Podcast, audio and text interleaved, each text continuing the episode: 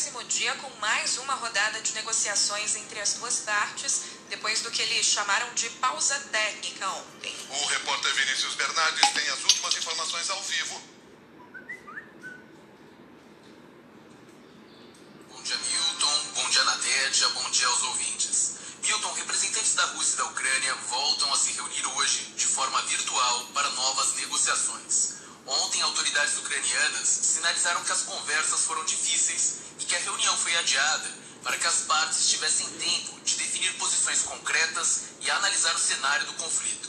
Até agora, os outros encontros produziram poucos resultados efetivos, com destaque apenas para os corredores humanitários. Nesta segunda-feira, autoridades ucranianas confirmaram que 4 mil civis conseguiram escapar das zonas de conflito. Desta vez, os corredores funcionaram em Mariupol e 160 carros puderam deixar a cidade. No entanto, outras regiões foram bombardeadas e a saída dos civis precisou ser interrompida.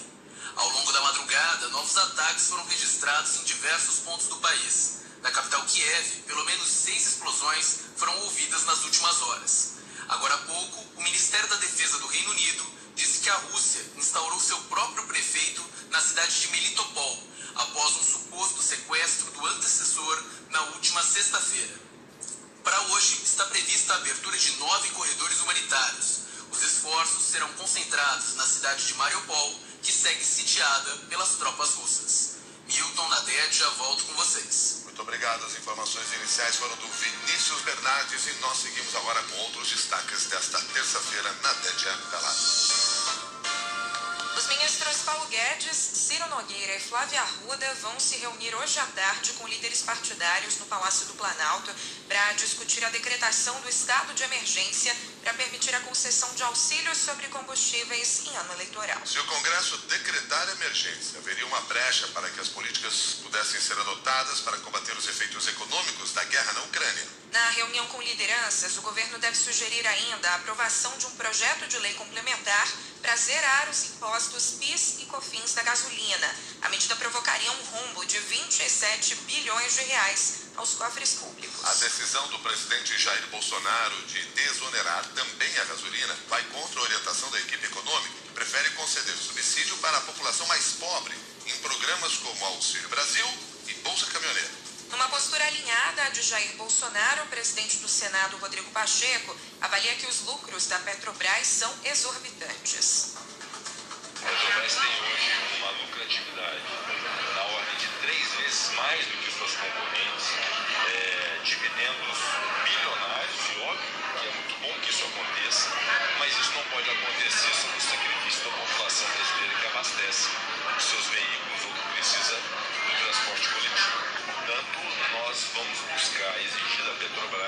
a sua participação enquanto uma empresa que tem participação da União e que tem uma função social. O Ministério Público apontou interferência do presidente Jair Bolsonaro na Petrobras e cobrou uma investigação do Tribunal de Contas da União. O subprocurador Lucas Richa Furtado listou uma série de declarações públicas de Bolsonaro que teriam interferido na cotação das ações da empresa. Bolsonaro tem criticado a política de preços da Petrobras, principalmente depois do aumento dos combustíveis anunciado pela estatal na semana passada. Olha, eu sou o acionista majoritário da Petrobras, então eu dou meus palpites, né, minhas sugestões é, diretamente ao presidente quando se faz necessário, mas isso não é interferência, são sugestões apenas é que eu faço. São 6 horas e 7 minutos. A presidência da República declarou ao Supremo Tribunal Federal que não pagou pela viagem do vereador Carlos Bolsonaro à Rússia. Mesmo sem ter cargo no governo federal, o vereador do Republicanos integrou a comitiva do pai, o presidente Jair Bolsonaro. Ao dar as explicações ao STF, a presidência não informou quem arcou com as despesas de Carlos Bolsonaro, nem a agenda de compromissos oficiais dele em Moscou. Na semana passada, a Câmara Municipal do Rio declarou ao Supremo que não pagou pela viagem do vereador. Quem pediu os esclarecimentos foi o ministro do STF, Alexandre de Moraes, no inquérito sobre a milícia digital, que ataca instituições da democracia, como o próprio Supremo e o sistema eleitoral brasileiro. O pedido de explicações foi feito pelo senador Randolfo Rodrigues, da Rede. Carlos Bolsonaro é acusado pelos opositores de abandonar as atividades de vereador no Rio para estar o tempo todo a serviço do pai em Brasília e nas viagens do presidente. Quando ainda estava em Moscou, Jair Bolsonaro tentou explicar o que o filho foi fazer na Rússia, numa viagem presidencial que é paga com dinheiro público. Ele aqui, para mim, com todo respeito aos meus, aos meus ajudantes de ordem, concorda é melhor que meus ajudantes de ordem. Dorme no meu quarto.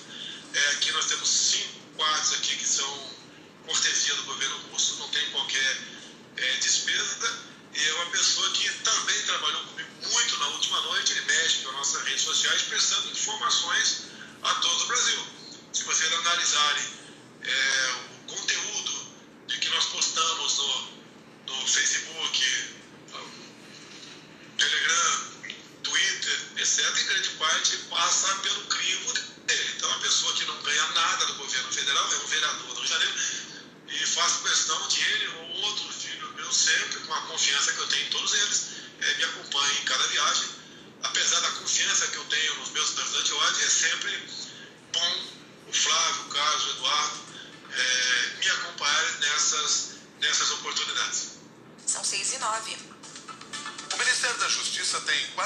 para esclarecer como está o andamento do pedido de extradição do blogueiro bolsonarista foragido da Justiça, Alan dos Santos. O prazo foi determinado pelo ministro do Supremo, Alexandre de Moraes.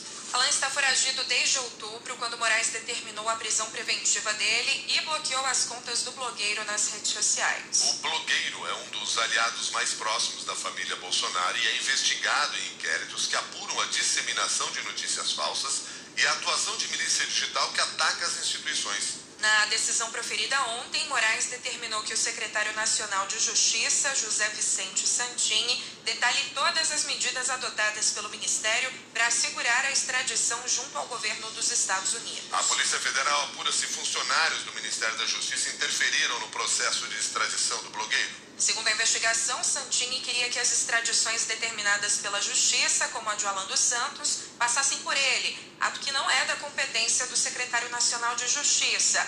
Assim, ele tentou criar uma instância no processo que não existia. Santini é amigo dos filhos do presidente Jair Bolsonaro e ocupou o cargo de secretário adjunto da Casa Civil da Presidência da República até janeiro de 2020. Foi exonerado e acabou voltando para o governo em novembro do mesmo ano. Agora está no Ministério da Justiça e Segurança Pública.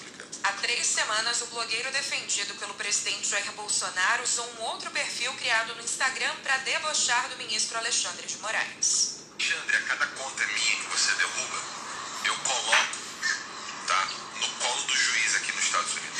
Derruba mais, mas derruba mais mesmo, porque é a única coisa que você pode, tá? Você é um filho da p... Eu tenho liberdade para falar isso. Você é um safado, você não vale nada, entendeu? Você é sim amiguinho do PCC. Você é um criminoso, você é um fora da lei, um vagabundo que não vale nada. Eu vou continuar falando isso, onde eu tenho liberdade. Não gostou? Derruba. Eu crio outro. Alexandre, o governo americano sabe que eu tô em Orlando. Sou vizinho do Mickey. Pede pro Mickey me calar. Pede pro Mickey Mouse me calar. Manda o Walt Disney. Vai lá. Pede pro Pato Donald. Acompanhando os destaques do Jornal da CBN. A tragédia provocada pela chuva em Petrópolis completa um mês hoje. 233 pessoas morreram e quatro continuam desaparecidas. Mais de 800 pessoas que não perderam as casas reclamam da demora no pagamento do aluguel social. A Defesa Civil deverá classificar partes do Morro da Oficina, um dos locais mais afetados pelo temporal, como de interdição permanente. 6 e 12. Familiares e manifestantes cobraram esclarecimento da execução da vereadora Marielle Franco e do motorista Anderson Gomes. O dia em que o crime completou quatro anos foi marcado por protestos e homenagens. Marielle e Anderson foram assassinados em 14 de março de 2018. Os ex-policiais militares, Rony Lessa e Alcio Queiroz, estão presos pelo crime e vão a júri popular, em data que ainda será marcada. Depois de 48 meses, ainda não se sabe quem foi o mandante do crime e nem a motivação das execuções. A arma de onde partiram os tiros e o carro usados pelos assassinos também não foram encontrados até hoje. A irmã da vereadora Aniele Franco reiterou que os parentes querem ter acesso ao processo. primeiro de tudo, né? A finalidade é a gente seguir buscando essa justiça, principalmente para o mandante. Assim, a finalidade geral do acesso aos autos é porque a gente precisa saber, né? A gente sabe que pode ter alguma irregularidade, a gente sabe que pode ter grandes nomes ali, mas a gente quer ter acesso a isso até mesmo para se precaver.